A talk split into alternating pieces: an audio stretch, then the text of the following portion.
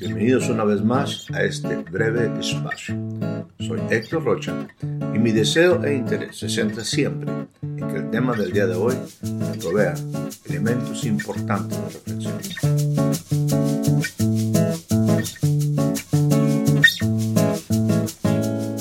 Le doy a usted la más cordial bienvenida a este nuevo breve espacio.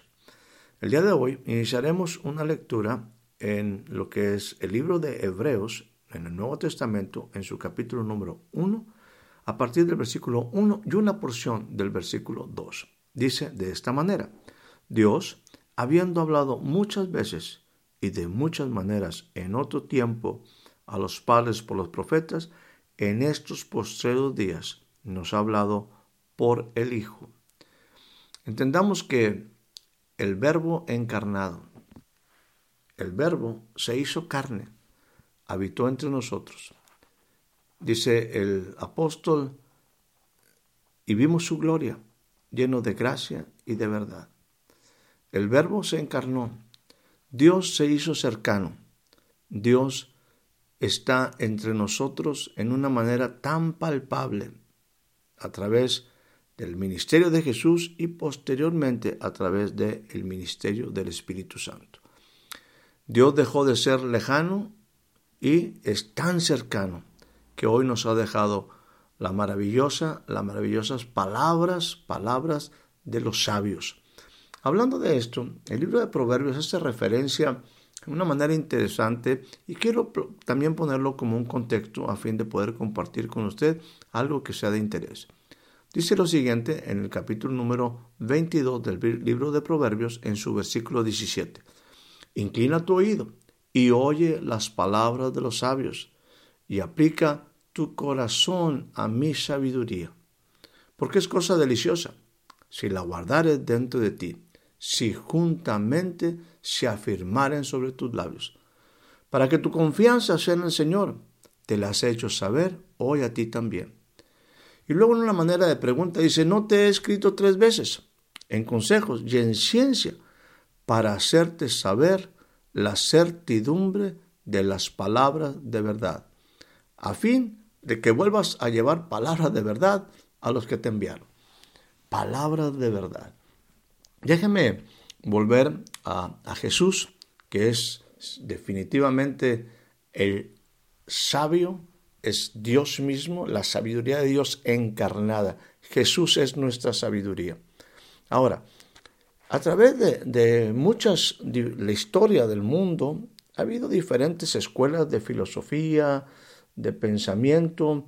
Sigue habiendo personas con diferentes niveles en diferentes épocas que han disertado acerca de la verdad. Y bueno, usted puede encontrar muchísimas cosas, algunas eh, pues bastante pues eh, abiertas eh, en realidades porque la gente duda muchas ocasiones o trata de describir la verdad porque bueno, hoy tenemos que ponerle muchas veces a la verdad hasta algunos calificativos porque algo que la humanidad adolece hoy en día es de verdades, y en este caso de verdades absolutas. De hecho, yo estoy aquí en un momento ya utilizando un adjetivo, verdades absolutas. Yo creo que esa es una de las problemáticas, insisto, de nuestra época, donde ya no se cree en muchas cosas, ya no le creemos a nadie, como algunas veces se diserta al, respecto, la verdad depende del cristal con que la miras. La verdad está en todos los lugares, la verdad depende de la óptica de cada uno. Pero déjeme decirle, no quiero abundar demasiado sobre esto, simplemente decirle que a través de la historia, a través de lo largo de las escuelas filosóficas de todos los tiempos, a través de los diferentes hombres que han sido, que han filosofado, que han tratado de establecer cosas acerca de la verdad, tratando de, poner esta en, una, en la correcta perspectiva, déjeme decirle algo que creo que espero para usted sea interesante. En lo que yo conozco, solamente un hombre en toda la historia de la humanidad se ha atrevido a decir, yo soy la verdad. Lo dijo Jesús. Lo dijo Jesús, yo soy el camino, yo soy la verdad y yo soy la vida. Y eso es lo que el libro de Hebreos nos dice. Dios, habiendo hablado muchas veces y de muchas maneras en otro tiempo a los padres por los profetas, en estos postreros días, en estos nuestros días, nos ha hablado por el Hijo. Y el Hijo vino a decir, yo soy la verdad. Insisto en que incluye, yo soy la verdad, yo soy el camino, yo soy la vida. Y en este aspecto, usted y yo tenemos que entender que Él está comprometido con la verdad. Que algo en lo que usted puede confiar, como dice esta también porción de Proverbios, para que tu confianza sea en el Señor, esto nos los hace saber para que sea una cosa deliciosa a ti, para que la guardes, para que apliques tu corazón a la sabiduría. Ciertamente esta es una palabra que puedes tener certidumbre de que son palabras de verdad. Bueno, en el capítulo número 6 del Evangelio de San Juan dice lo siguiente. Y lo dice de esta manera cuando Jesús hablaba con sus discípulos y le decía en el versículo 61 del capítulo 6 del Evangelio según San Juan, ¿esto os ofende? Porque los discípulos murmuraban ahí diciendo las palabras de él son complicadas, ¿quién las puede oír? Dice, ¿este les ofende? Pues qué si viereis al Hijo del Hombre subir donde estaba primero. Lo hace en forma de pregunta.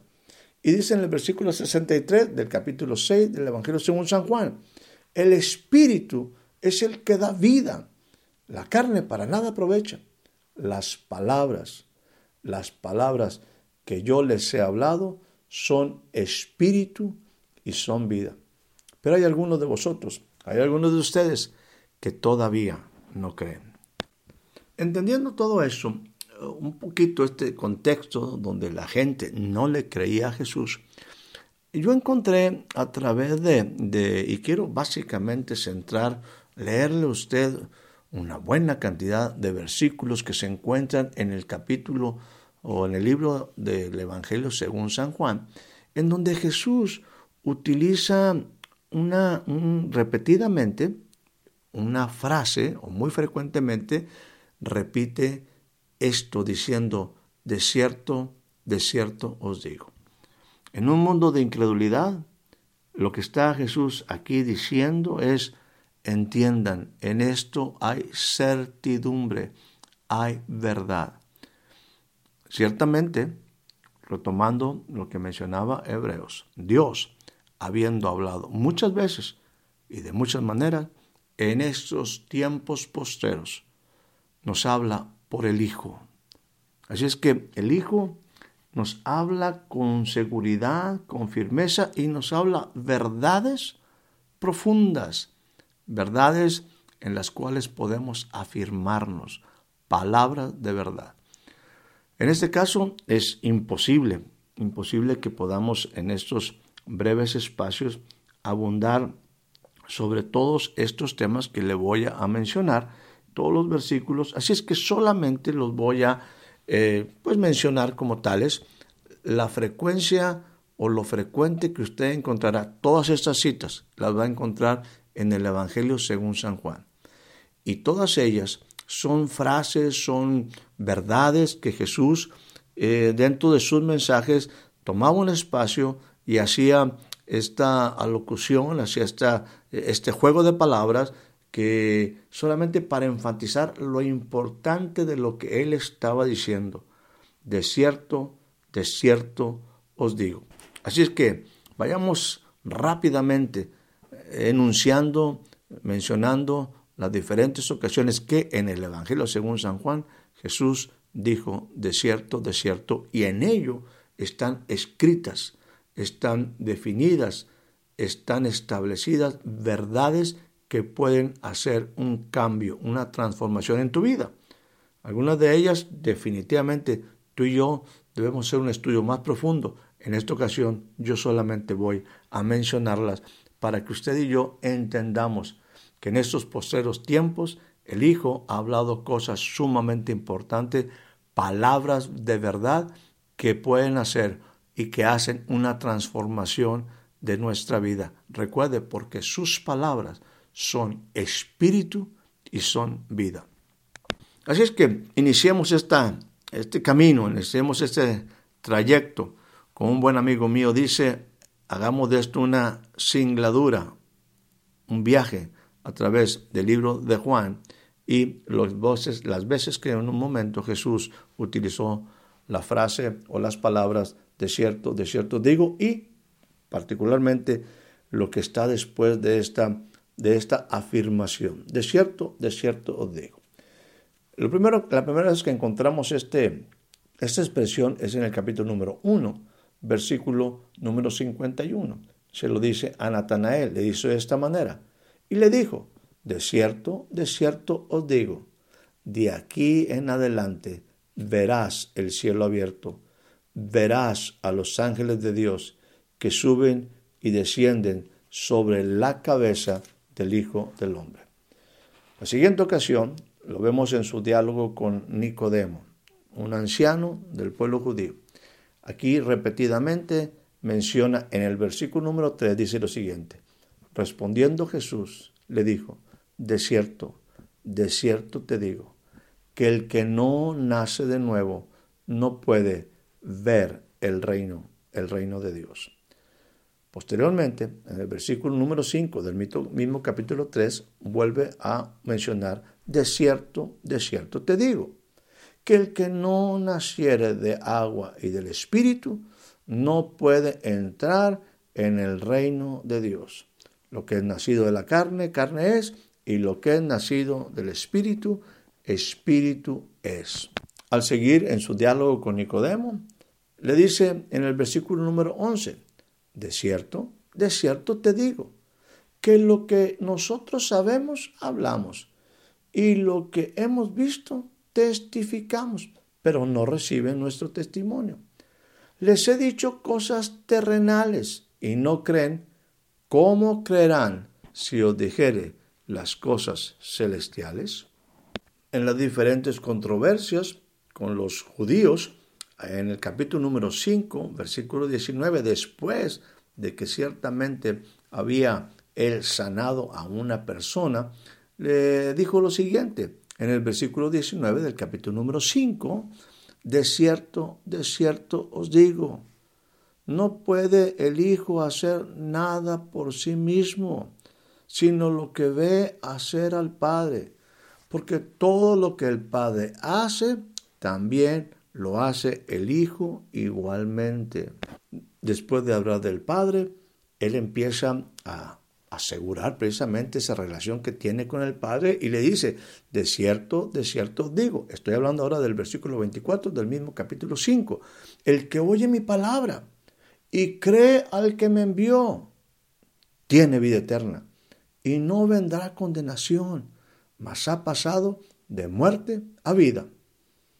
El versículo 25 nuevamente enfatiza, de cierto, de cierto digo, viene la hora, ahora es cuando los muertos oirán la voz del Hijo de Dios y los que lo oyeren vivirá. Porque como el Padre tiene vida en sí mismo, así también ha dado al Hijo el tener vida en sí mismo. Viene la hora, versículo 25, y ahora es cuando los muertos oirán la voz del Hijo de Dios.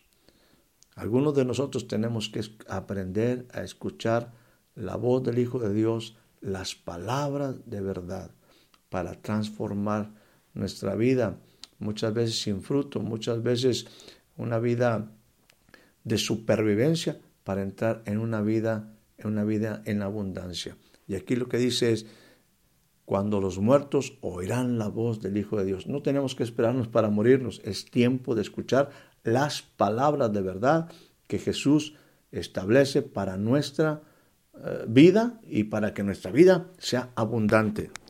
El Evangelio de Juan es, bueno, sumamente eh, rico en todas estas expresiones. En el capítulo número 6, cuando había por ahí hubo por ahí un milagro de, multiplicación de panes. En el versículo 26 dice lo siguiente, respondió Jesús y les dijo, de cierto, de cierto os digo, que ustedes me buscan no porque habéis visto las señales, sino porque comisteis el pan, porque te saciaste.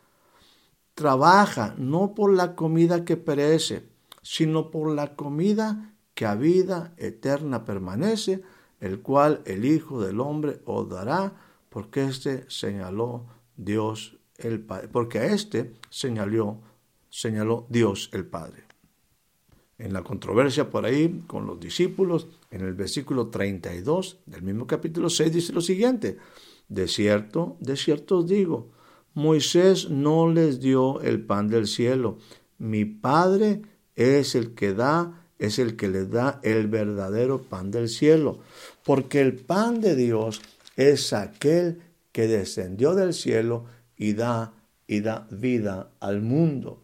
Ahora, vayamos al capítulo número 8, otro capítulo rico en todo este tipo de afirmaciones de Jesús, de las maravillosas palabras de Jesús.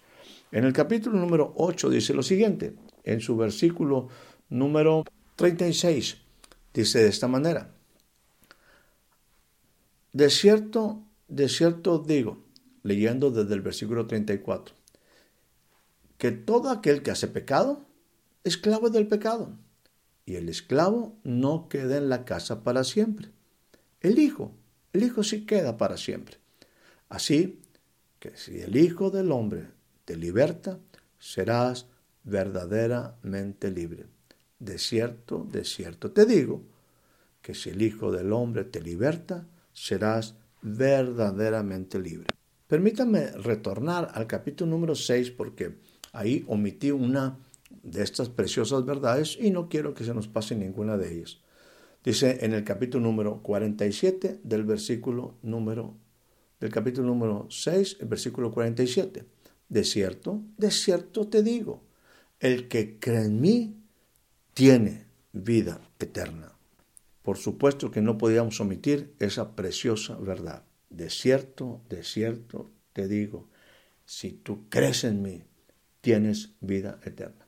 Volviendo al capítulo número 8, en el versículo 51, dice lo siguiente. Leo ahora desde el versículo número 49.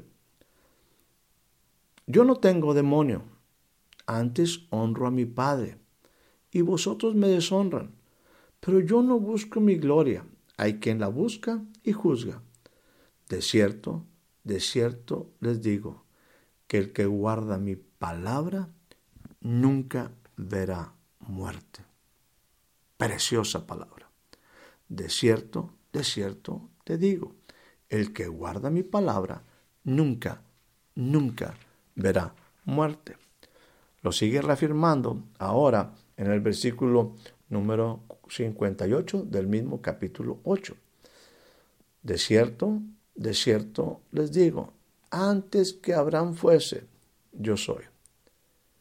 Esto era ahí en la discusión con los profetas, perdóneme, con los discípulos, o con los fariseos o con la gente que lo cuestionaba constantemente y que le decían que era mentiroso y precisamente como hace un momento decíamos que tenía demonio, él está diciendo, eh, yo soy antes que Abraham, él es el eterno, él es el verbo, el verbo que estaba en el principio con Dios, el verbo que era Dios, ciertamente aquel verbo que se encarnó. Él la gente en derredor, estos escribas, estos fariseos, no comprendían estas poderosas verdades. Antes que Abraham fuese, yo soy. Se los digo de cierto, de cierto les digo. Esta es una verdad. El Evangelio, según San Juan, es rico en este tipo de declaraciones eh, de las palabras de Jesús. Ahora vamos al capítulo número 10, en el versículo número 1, y dice lo siguiente. De cierto, de cierto te digo, el que no entra por la puerta del redil eh, de las ovejas, sino que sube por otra parte, es el ladrón y salteador. Mas el que entra por la puerta, el pastor de las ovejas es. El pastor de las ovejas es. Y luego, en el versículo número 7, habla de una alegoría, ¿no? Diciendo ahora, de cierto, de cierto digo, yo soy la puerta de las ovejas. Yo soy la puerta de las ovejas. Versículo número 9 dice, yo soy la puerta. El que por mí entrare será salvo, y entrará y saldrá y hallará pastos. El ministerio de Jesús seguía avanzando. Y bueno, hemos estado declarando preciosas palabras que, insisto, usted y yo debemos de detenernos en muchas de ellas y profundizar, sacarle toda la belleza, toda la sabiduría a esas palabras verdaderas. Aquí Jesús empieza a hablar de algo que iba a acontecer, parte de su ministerio, un ministerio que él tenía muy claro cuando la misma escritura dice, a lo suyo vino, los suyos ciertamente no le recibieron. Jesús sabía a qué venía. Y entonces dice en el versículo 23 del capítulo número 12, ha llegado la hora para que el Hijo del Hombre sea glorificado. Y es lo que está diciendo aquí. Ha llegado la hora para que el Hijo del Hombre sea glorificado. ¿Cómo va a ser glorificado? Y en el versículo 24 dice lo siguiente, de cierto, de cierto os digo, que si el grano de trigo no cae en la tierra y muere, queda solo, pero si muere, lleva mucho fruto. El que ama su vida la perderá, y el que aborrece su vida en este mundo, para vida eterna la guardará. Jesús está muy consciente de lo que va a suceder en su vida, y estas son poderosas verdades que Él nos da. De cierto, de cierto digo que si el grano de trigo no cae en la tierra y muere, queda solo, pero si muere, lleva mucho fruto. Estamos leyendo Juan capítulo número 12, versículo número 24. Cercano al tiempo ya de cuando Jesús iba a ser crucificado, eh, está el tiempo de la Pascua. Y en el capítulo número 13, una Pascua que donde el Cordero iba a ser él mismo, el Cordero perfecto iba a ser él mismo. Y entonces él está aquí hablando con sus discípulos. De hecho, hay momentos donde, pues con Pedro le dice, lo que yo hago, tú no lo comprenderás ahora, más lo entenderás después. Y empieza toda una, una enseñanza, ¿verdad? Esto fue cuando también ahí, pues Pedro se resistía a que le lavara los pies y bueno, hay cosas que, que, insisto, no podemos profundizar, que son maravillosas, preciosísimas. Simplemente estamos dando un viaje a través de estos tiempos, de esta escritura que nos habla de palabras verdaderas para estos tiempos postreros. Son las palabras que el Hijo dijo. Dice lo siguiente, versículo número 13, y quiero aquí enfatizar esto. Jesús habla con sus discípulos y le dice, ustedes me llaman maestro. Me llaman maestro y me llaman Señor. Y dicen bien porque lo soy. Y entonces dice lo siguiente, pues si yo, el Señor y el Maestro, he lavado tus pies, sus pies, ustedes también deben lavar los pies los unos a los otros. Porque ejemplo yo les he dado para que como yo os he hecho, ustedes también lo hagan. Y dice lo siguiente, una verdad. De cierto, de cierto os digo, el siervo no es mayor que su Señor, ni el enviado mayor que el que le envió. Si sabes estas cosas, bienaventurado serás si las hicieres. Y más adelante dice lo siguiente, desde ahora les estoy diciendo cosas antes que sucedan, para que cuando sucedan crean que yo soy. Y dice en el versículo 20 del mismo capítulo 3, de cierto, de cierto les digo, el que recibe al que yo envíe, me recibe a mí, y el que me recibe a mí, recibe al que me envió. Y luego viene una situación donde el Espíritu de Jesús se estremece. Insisto, están llegando tiempos sumamente críticos. Él hablaba hace un rato de la muerte del grano de trigo. Estaba haciendo una referencia también a su muerte. Y entonces dice otra, otra poderosa verdad en ese contexto en el cual él estaba viviendo con sus discípulos. Y le dice, de cierto, de cierto os digo, esta es una palabra que a mismo Jesús, cuando la declara, el contexto es que su espíritu se conmovió. Cuando está diciendo, cuando va a declarar, de cierto, de cierto digo, que uno de ustedes me va a entregar. Todo esto está en un contexto bastante intenso en emociones, en sentimientos. Hay un momento bastante tenso entre Jesús y sus discípulos.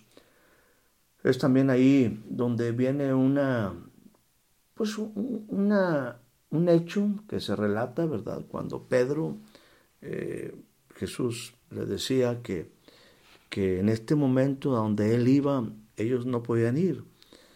Y se, estaré con vosotros un poco, y luego me buscaréis. Pero a donde yo voy ustedes no pueden ir. Les dejo un mandamiento nuevo.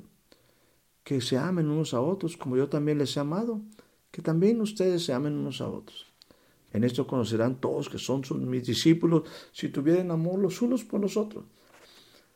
Pedro está conmovido también, Pedro está, es intenso, como otra vez hemos hablado acerca de Pedro, dice, eh, Señor, yo estoy dispuesto a seguirte ahora, mi vida pondré por ti.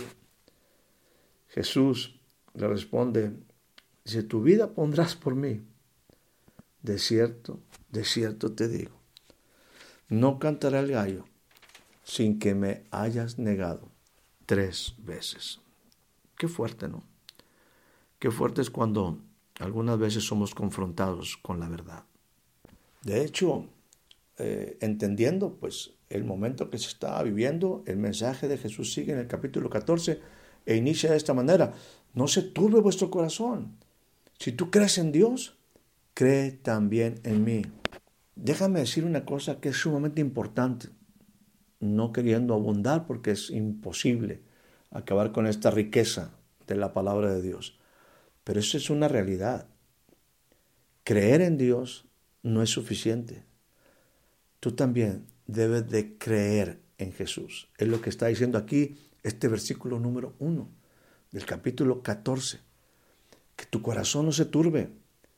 Muchas veces creemos en Dios, pero no creemos en Jesús. Entendiendo que nosotros debemos saber que en estos postreros tiempos Dios está hablando por el Hijo. Si tú y yo creemos en Dios, tendremos forzosamente que ir a una segunda etapa, es creer las palabras de Jesús. Palabras maravillosas que están registradas y que muchas veces las pasamos por alto. Insisto o enfatizo, creer en Dios para ti y para mí no es suficiente. Tenemos que creer en Jesús, tenemos que creer en sus palabras. En el versículo 10, para ir a un nuevo desierto, desierto digo, dice lo siguiente, ¿no crees que yo soy en el Padre y el Padre en mí? Las palabras que yo les hablo, no las hablo por mi cuenta, sino que el Padre que mora en mí, Él hace las obras. Creedme que yo soy en el Padre y el Padre en mí. De otra manera, créanme por las mismas obras. De cierto, de cierto digo, versículo 12 del capítulo 14, el que en mí cree, las obras que yo hago, él las hará también y aún mayores hará, porque yo voy al Padre. Y todo lo que pidieras al Padre en mi nombre, lo haré, para que el Padre sea glorificado en el Hijo. Si algo pides en mi nombre, yo lo haré. Si me amas, guarda mis mandamientos. Esas palabras que estamos compartiendo podemos asumir muchas de ellas que son mandamientos, que son cosas que debemos de considerar para que nuestra vida esté rica en sabiduría, rica en verdades. Las palabras de Él son verdaderas. Insisto que todo este mensaje de Jesús, este diálogo con sus discípulos, es, es un mensaje final, muy cercano ya a su muerte. Dice en el capítulo número 16, versículo 22 lo siguiente, también vosotros ahora tienes tristeza, tienen tristeza, pero os volveré a ver. Promesa maravillosa. Y se gozará su corazón y nadie les quitará su gozo. En aquel día no me preguntaréis, no me preguntarás nada. De cierto, de cierto les digo, que todo cuanto pides al Padre en mi nombre, Él lo os dará. Él te lo dará. Hasta ahora nada has pedido en mi nombre. Pide y recibirás para que vuestro gozo sea cumplido. Esto que habla de gozo, cuando habla de que el gozo sea cumplido, ciertamente vuestro gozo sea cumplido, es porque en el versículo 20, de hecho, brinqué este, este versículo que también me habla de un desierto, desierto os digo, dice lo siguiente, desierto, desierto os digo, que llegará un momento donde ustedes llorarán y lamentarán. El mundo se alegrará. Pero aunque ustedes estén tristes, tu tristeza se convertirá en gozo. De cierto, de cierto te digo, que aunque por un momento habrá lloro y lamento, tu tristeza se convertirá en gozo. Es como cuando la mujer que da luz y que tiene dolor, porque ha llegado su hora. Pero después que ha llegado, que ha dado a luz un niño, se acuerda de la angustia, ya no se acuerda más bien de la angustia, por el gozo de que haya nacido un hombre en el mundo. De aquí en adelante nadie les quitará su gozo. Difícil de concluir todo esto. Pero bueno, sigue siendo un breve espacio. Capítulo número 21, versículo número 18. Es el momento de la restauración de Pedro. Y Pedro es restaurado después de aquella ocasión de que él negó a Jesús tres, tres veces. Habla aquí del final de la vida de Pedro, como puede ser el final de muchos de nosotros. Me refiero en el sentido de que nuestra vida tarde o temprano si el Señor no determina otra cosa, llegaremos, me refiero, habrá tiempos cuando en el avance de nuestros días lleguemos a, viejos. Y entonces, después de que le dice aquel Simón, apacienta mis ovejas, dice una verdad acerca de la vida. De cierto, de cierto te digo, versículo 18 capítulo 21. Cuando eras más joven, tú mismo te ceñías e ibas a donde quiera. Tú te preparabas y disponías e ibas a donde quieras. Mas cuando ya seas viejo, extenderás tus manos y te ceñirá otro y te llevará a donde no quieras. Bueno, esto también es muy profundo, ¿verdad? Pero yo creo que tú y yo entendemos que llegará un tiempo donde la vida estará determinada, o nuestra vida, por otras condiciones físicas, por otras condiciones quizás de salud, por otras condiciones circunstanciales, ¿verdad? Pero la vida, dejaremos de ser jóvenes, pero déjame decirte una cosa, estas verdades nos hablan de la vida desde el principio hasta el final. Yo espero que este paso rápido, este paseo rápido en las verdades de Jesús sean motivo para que tú te intereses en escuchar más las palabras, las palabras de verdad. En esos posteriores tiempos, en tiempos que son complicados, Dios dejó de ser un Dios lejano y ahora en Jesús tenemos una fuente profunda de sabiduría. Nos han dejado escritas un registro de esas palabras maravillosas, de estas verdades profundas, que, insisto, algunas de ellas debemos de profundizar a fin de afirmar nuestra vida en palabras verdaderas. Jesús sigue siendo el camino. Él es la verdad. Ese único, único ser en toda la existencia de la humanidad que ha dicho yo soy la verdad. Y nos habla de las verdades a través de la vida. Las palabras que Él habla son espíritu y son vida, son verdades. De cierto, de cierto te digo, encierra profundas, profunda sabiduría, en la cual es bueno que tú y yo afirmemos nuestra vida. Pongamos atención a las palabras que el Hijo, que el Hijo ha hablado.